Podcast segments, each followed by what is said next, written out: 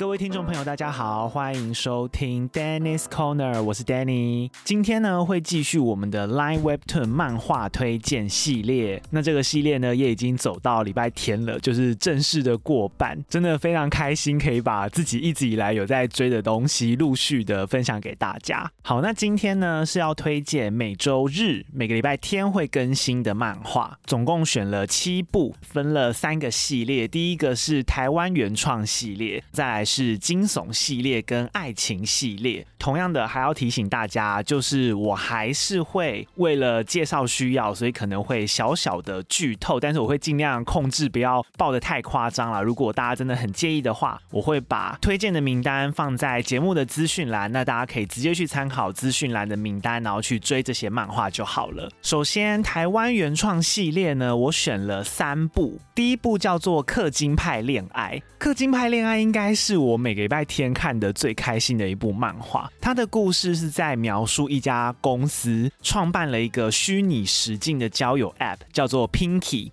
那在里面呢，你只要有钱，能够氪金，你就可以轻松完成现实中各种很难办到的事情。最简单的，就像是你可以更改你的外形，像一般游戏那样子换 skin 啊，甚至是你可以更改你的性别等等，来帮助你实现理想中的亲密关系。但是这家公司的创办人胜利，还有他身边的员工，也发现，在科技这么发达的情况下，这款 App 虽然能够帮人找到归属感。但是也同样衍生出很多很离奇，然后很难解的一些孽缘。透过这样的故事剧情呢，去点出很多现代人的文明病。其实如果单看故事情节啊。它蛮惊悚的，老实讲，有点让我联想到 Netflix 的《黑镜》，里面有一些剧情像是爱情诈骗最常见的，然后家人的疯狂情勒，还有亲密关系里面的暴力啊，甚至人造人的议题等等。但是我最喜欢这部作品的一点，就是它用非常幽默跟搞笑的方式去呈现这些画风。你如果去看，它是非常明亮、缤纷、很欢乐的。我觉得作者成功的打造出一个有点疯狂。然后未来好像真的有可能会变成这样的一个新世界，同时也因为里面有很多很前卫的设定，然后还有用非常多的台湾乡民梗，作者绝对是资深乡民，一定会让你觉得非常亲切。而且他甚至红到啊，我看到有一些这部漫画的粉丝或是作者的粉丝，特地开了 IG 账号来专门介绍这部漫画里面的迷因梗呢。但是如果你是保守派人士的话，这部漫画可能就真的不太适合你。另外，其实我自己追这部的作者 Home 已经有段时间了，包含他之前的出版作品《大城小事》，然后还有我也有追踪他的 IG，目前在作者的 IG 上面有一个很可爱的连载，叫做《不要还我三百元》，都是情感刻画很细腻，看的时候会让人会心一笑的小故事，我觉得都很不错啦。如果有兴趣的话，可以追踪作者的 IG 账号，我也一并放在资讯栏好了。然后里面呢，偶尔也会有一些歪楼的搞笑短片。接下来第二部呢，叫做《我的室友帅哥学长》。只能说，如果你喜欢看肉体、喜欢开车情节的闺蜜，真的是有福了，因为这一部就是有满满新鲜的年轻肉体，然后彼此之间呢会有剧烈碰撞的 BL 漫画。剧情上是在说一名刚考上大学的学生林子云北上搬进租屋处之后，发现室友是一个条件超级好的天才学长，然后两个人从彼此有一点误会到慢慢了解，最后成功的。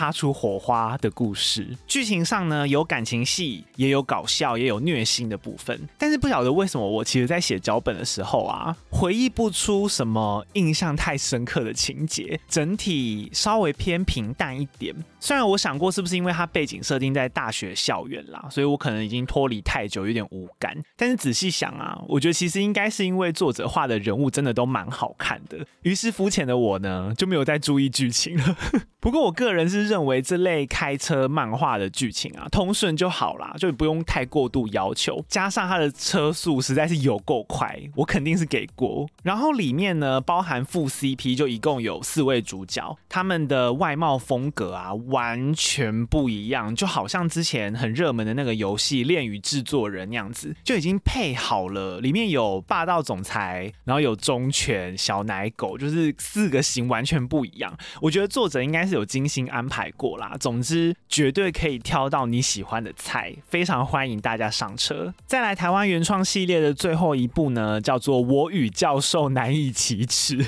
刚刚上一部是讲男学生之间的肉体碰撞嘛。这一部呢，就是男女之间的肢体交流，而且还是老师与学生。剧情是在说，一名正在念硕士的女主角叫做韩雅梨，她同时身兼本作的男主角北野宗明的助教。原本呢，两个人对彼此的第一印象都不太好，他们只是井水不犯河水的那种同居关系。结果自从某天不小心酒后乱性滚床单之后呢，两个人的感情就开始有了变化，然后才发展后续的故事。听到这边，大家有没有觉得好像有点似曾相似？跟上一部我的室友帅哥学长的剧情就有个八九分像了，都是先同居后开车。我自己也是准备脚本的时候才发现，感觉这个可以当一个什么开车漫画那种标准套路，毕竟住在同一个屋檐下，真的是安排什么剧情都好方便。那这部作品《我与教授难以启齿》的画风也非常的好看，然后后期啦比较偏中后的开车戏也很足。我觉得作者有一个特色是，他非常会营造浪漫开车的气氛，就不会开始的很突然，然后下一秒你就脱衣服，然后立刻就扑倒在床上，不会这样子，他是有一点慢慢推进的。然后也和上一部相同，相比之下呢，其他部分的剧情我觉得就比较正规，就是一般男女剧情像漫画会有的套路啦，能够想到的都有，什么情敌呀、家人反对啊之类的，都是可以料想得到的情节。那我就不多爆雷了，反正不是我推荐这部漫画的重点。那前面介绍的这三部作品呢，都是台湾目前我觉得非常有实力也很有潜力的漫画家。如果大家有兴趣的话，就欢迎给他们支持喽。接下来的下一个系列就是惊悚系列。首先要推荐的第一部呢，叫做《禁锢之房》。这一部是我很近期才开始追的，我追到现在才第十一话而已。那我会开始追它呢，其实主要是有两个特色吸引我。第一个是它是少数以密室是逃脱为主轴的惊悚漫画，主角李草，他某一天醒来之后，就突然发现自己被关在一个房间里面，能对外联系的只有一台电脑，而且这台电脑还不是想用就能用哦，因为他有被绑走他的凶手正在远端遥控。所以主角能够用的城市，或是能打开的文件、能连线的网站，全部都有限制。但是也因为有限制，相对的就等于是凶手刻意的在透露线索给他，要他找出自己被关的理由。第二点是我真的很少看到这么讨人厌的主角。大家可能一开始听到我在讲他是密室逃脱的时候，会想说：“哦，有人被关起来了，主角好可怜。” No，这部的女主角就是真的讨人厌到她被关在里面，你只会觉得哎，好突然。但是其实好像也蛮活该的，因为作者他有用倒叙法去回忆小草他在被关进来之前发生的事情，结果才发现他真的是个变态。他非常喜欢偷。窥别人的隐私，尤其是对班上一名他很有兴趣的男同学，他会偷看人家的手机怎么解锁，然后甚至逮到机会就偷看同学的各种账号密码，在害进对方的部落格里面，对他们那个漫画里面，就那个时候是部落格，然后看一些锁起来的文章之类的，而且完全不觉得自己有问题哦。老实讲，我觉得是个性上有点扭曲的一个女学生。那以目前到第十一话的进度啊，我觉得。呃，以悬疑漫画来说，还算走得四平八稳啦，有吓人的环节，然后也有持续在透露线索，可以让你推理。不过，如果你开始看到前几话，你已经有点兴趣的话，我建议不要看这篇的留言区，因为有一些在盗版网站已经看完结局的人，有特地跑来发表心得，所以我觉得，如果你不想被影响心情的话，就建议你避开。至少我目前依然对这部很有兴趣啦，会继续追，就也推荐给大家。再来第二部呢，是老鹰抓小鸡。如果说前面提到的氪金派恋爱啊，是每个礼拜天我看的最开心的漫画，那老鹰抓小鸡就是每个礼拜天我看的最紧张、最烧脑的漫画了。他的故事是在说，有九名大学生，他去参观工作室的时候，不幸的遇到了建筑物崩塌，九个人被困在事故现场的建筑残骸里面长达两个礼拜。最后呢，其中六名奇迹似的获救了，但是另外三名却不幸身亡。而且那个死状非常的离奇，很凄惨，导致这三个人的具体死因啊，慢慢被推理导向到应该是他杀。所以剧情主要是在调查到底在那个受困的十四天里面，九个人之间发生了什么事。然后警方跟配合的心理治疗师，他们在调查的过程中，也逐渐发现更多学生之间隐藏起来的秘密。这部最大的特色啊，是作者他很习惯用现实和回忆交错的呈现方式，所以我觉得看的时候要蛮认真的，不然你可能会突然在哪边卡关，有点看不懂，你就得要回去重翻，或者是靠在留言区的网友大大们帮忙解惑。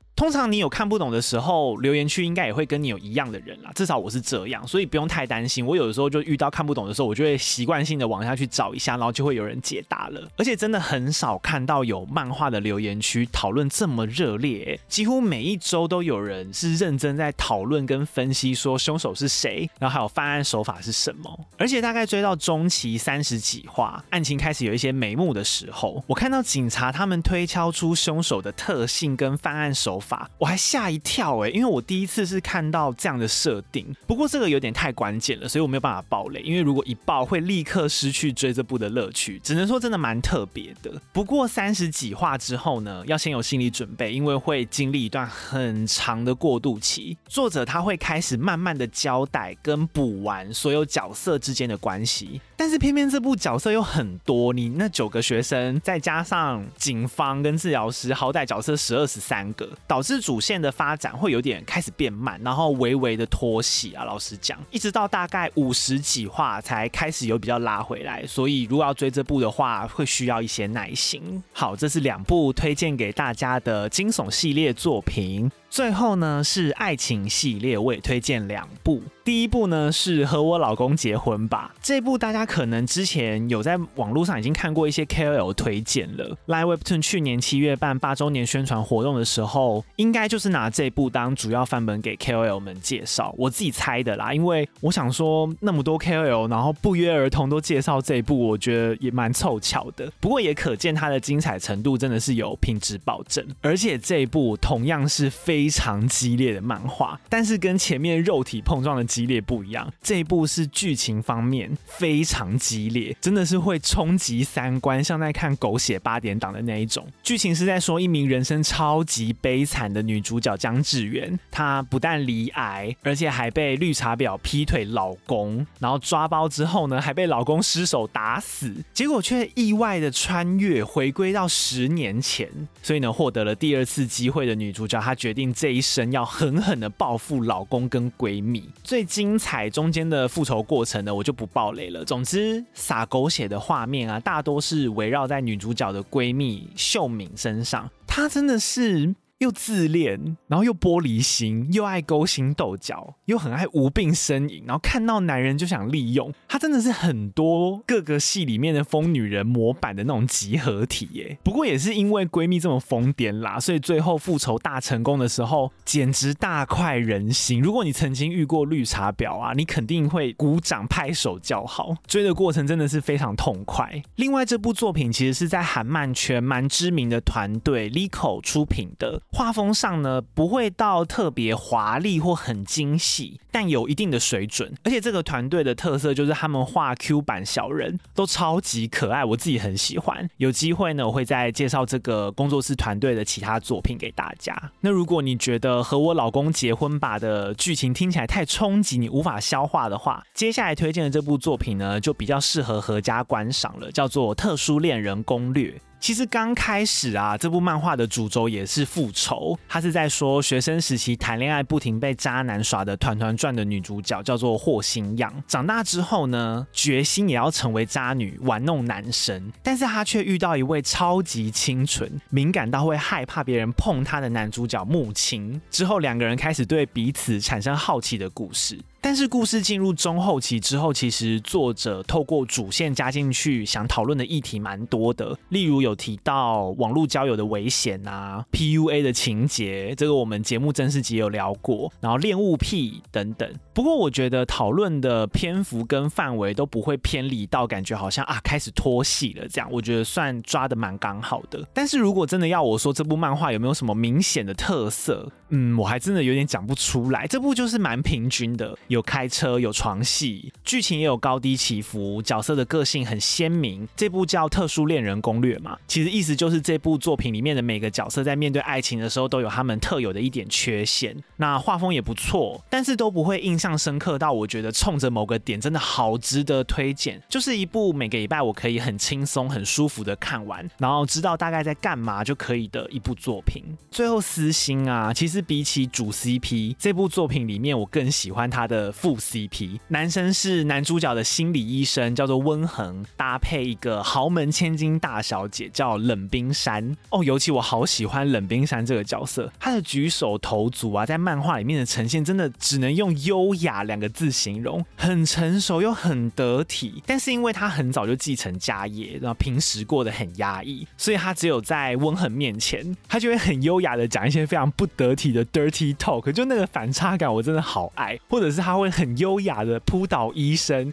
就是用他很特有的那个方式去表现自己面对爱情的热情，就是我很喜欢这种反差的设定。好，那这就是推荐给大家的两部爱情系列的作品。以上呢，就是推荐给大家，Live WEBTOON 会在周日更新的七部漫画。那下半段节目呢，会有一个比较特别的桥段，就是因为四月的时候金马奇幻影展要开始了，自己本身呢追这个奇幻影展也已经有五六年的时间。那有这个单元的机会，我想要和大家介绍我这一次在奇幻影展的挑片清单。如果你也是对奇幻影展有兴趣的话呢，就不要错过喽。我们先休息一下。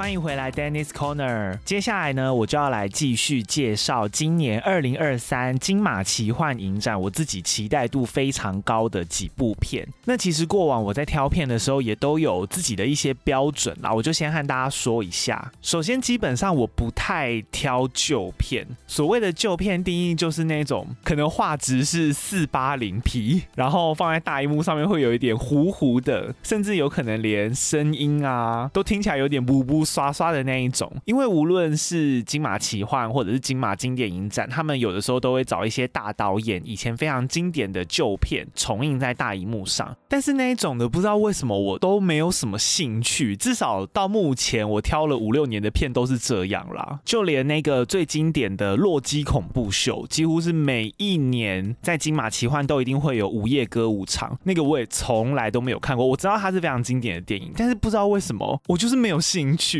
可能就是一个魔咒吧，我也不晓得。接下来第二个原则是，金马系列影展啊，一定都会出影展手册，上面会用文字介绍每一部片，也一定会有预告片放在 YouTube 上面，然后让大家可以去参考。只要有一部片，它是无论影展手册或者是预告片，我只要这两个都没办法看懂他在演什么的话，基本上这个我也就不太会选了。这是我自己个人的经验啦，我觉得这个踩雷。赔率就会比较高一点，所以基本上只要有这个状况的，我也就会避免不选。好，讲完标准之后呢，接下来我就要来介绍今年二零二三金马奇幻影展我自己期待度非常高的几部片，已经列入我要抢票的清单中了。那因为目前我都是从影展手册跟预告片去判断的嘛，所以我也不确定它到底实际上好不好看，就提供给大家参考。如果我的介绍真的有引起你的兴趣的话，我还是建议你实际的去看一下预告片，然后翻一下影展手册，看它的文字简介。好，那因为金马奇幻呢，他们也都会帮所有片做主题式的分类，那我也就照着他们的主题一个一个介绍下去。首先，第一个主题是当代奇幻，那我选了两部片，第一部是我的爱遗留在那片海。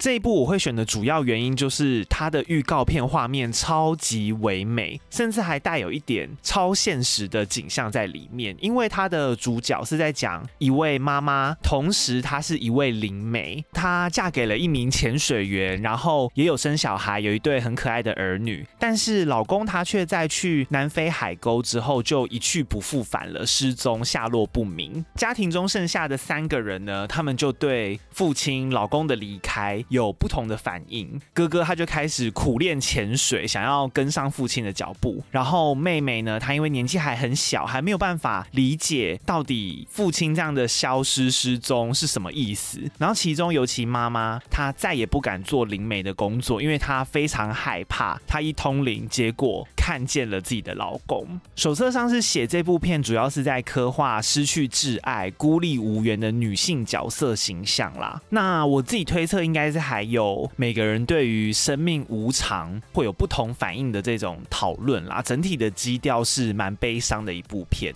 但是下一部片呢，整体的基调就会稍微活泼一点了。当代奇幻，我选的第二部片叫做《配角人生》，这部完全是它的设定太吸引我了。讲说有一个世界里面也有阶级制度，但是他们分阶级制度是，你这个人生下来的血统就是主角，然后你这个人生下来的血统就是配角，甚至是你这个人生下来的血统就是灵眼。整个世界是所有配角要围绕。着主角生活，然后每个人要尽责的扮演好自己的角色，而且它的呈现方式很特别哦。主角只要是每次的出场，都会自带属于自己的 BGM。配角可能就是台词少一点嘛，灵眼的部分真的超有趣。有一些人在画面上的呈现是直接是黑白的，或者是他的嘴巴那边会被打马赛克，他没有办法出声音。他用这种方式去体现每个阶级之间的落差，我觉得真的是太妙了。至于主线呢，则是一个解谜故事。女主角呢，她生来就是主角，然后妈妈是配角，已经过世的爸爸呢，则是主角。但是女主角她却一直觉得自己总是怎么演都演不好，然后他的背景音乐都是走音的那一种。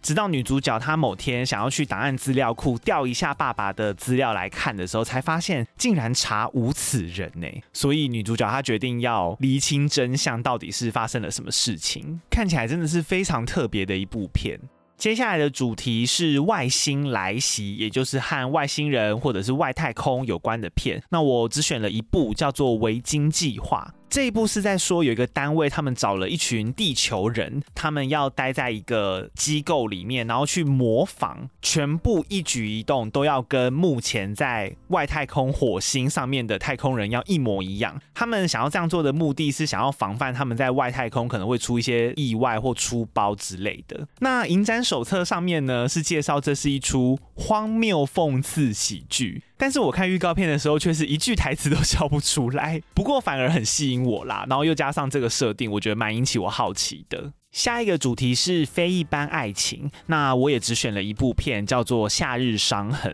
这部片也是在看预告片的时候，完全不知道他想要表达什么，所以呢，我是透过影展手册去推测故事的。应该是在说有一对兄弟，他们在某年的夏天，好像发生了一件什么不可告人的事情，所以呢，成为了深埋在兄弟心中的秘密。然后他们分开十多年之后，因为父亲的葬礼，所以又重逢，然后就会对观众揭晓到底这个秘密是什么。我自己猜是不是兄弟之间那个时候有发展禁忌的爱恋？因为影展手册里面有一句写说：一次赛跑比赛，哥哥失足跌落断崖，夜里却在小床上醒来。但是其实预告片里面有一个他们青梅竹马的女性角色，然后手册上面又写说，在尚未长大成人时该如何去面对死亡。我就想说，有可能是往情杀那方面发展吗？我也不晓得，但是它又是归类在非一般爱情。然后这部片特别的地方是，它是取材自导演个人的儿时经历，所以它真的扑朔迷离的点太多了。总之，我会进戏院去解答啦，有机会再和大家讲到底答案是什么。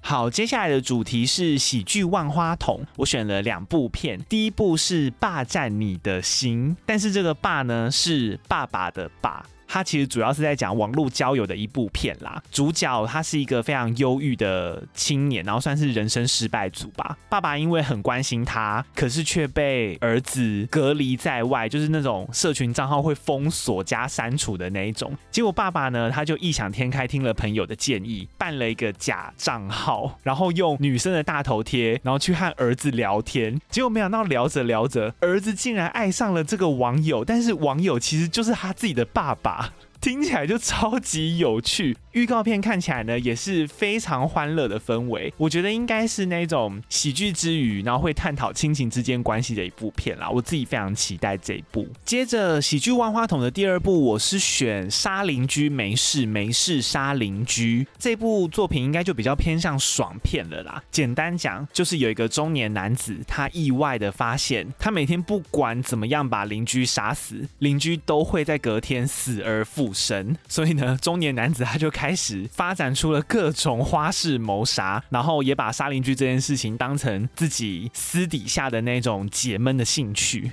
那选这部片对我自己来说也是一个挑战啦，因为其实我本身蛮怕看血的那种血腥电影啊，我在看的时候都会忍不住遮起来，那种不敢直视。但是我实在是太好奇里面到底可以有多少种杀人方法了，所以我决定还是要来看一下。最后这个主题呢，也应该是闺蜜会最有兴趣的主题，叫做《午夜 Oh My God》，里面就是一些比较惊悚啊、恐怖之类的作品。那我选了三部，第一部叫做《事发现场》。这部作品呢，我目前看起来应该就是最经典、最经典的那一种烧脑惊悚电影了。故事是在说某一个地方，他们在湖底打捞出一个断臂，看起来是分尸案，但是警方呢却选择消极处理，只有一个女侦探，她非常积极的在调查这件事情。另外有一名男子，他是一个清洁工，他会仔细的收集每一个家庭每一户的垃圾，然后晚上呢，他都习惯要潜入酒吧，然后试图。不接近这些乐色的女主人，感觉这个男生就是凶手，但是实际上是怎样呢？不确定，这就是要去看电影才能够知道的事情了。而且它的副标非常吸引我，它的副标是写。人会说谎跟欺骗，但他们的乐色不会，乐色永远不会说谎。感觉是一部可以好好享受推理乐趣的一部电影。接下来第二部要推荐的作品呢，也是我在金马奇幻影展的新尝试，因为我第一次看动画长片，叫做《熊霸天下》。那个熊是泰迪熊的熊，不晓得大家有没有听过 Happy Tree Friends，就是在 YouTube 上面之前流传的很凶，表面上看起来好像是可以给小孩子看的动画，画风很可爱，很缤纷，里面都是各种可爱的动物。结果他们实际上在互动的情节都超恐怖，很血腥，什么断头断手、爆炸、血肉模糊的画面，全部都给你画出来，然后还造成家长的恐慌。这部《雄霸天下》就是把 Happy Tree Friends 的这个特色。发挥到了极致。其实他的故事看影展手册上面描述的非常简单，就是泰迪熊跟独角兽他们两个国家是世仇，然后互相打仗的故事。但是呈现方式实在是太太有反差了。那个预告片看得我眼花缭乱呢，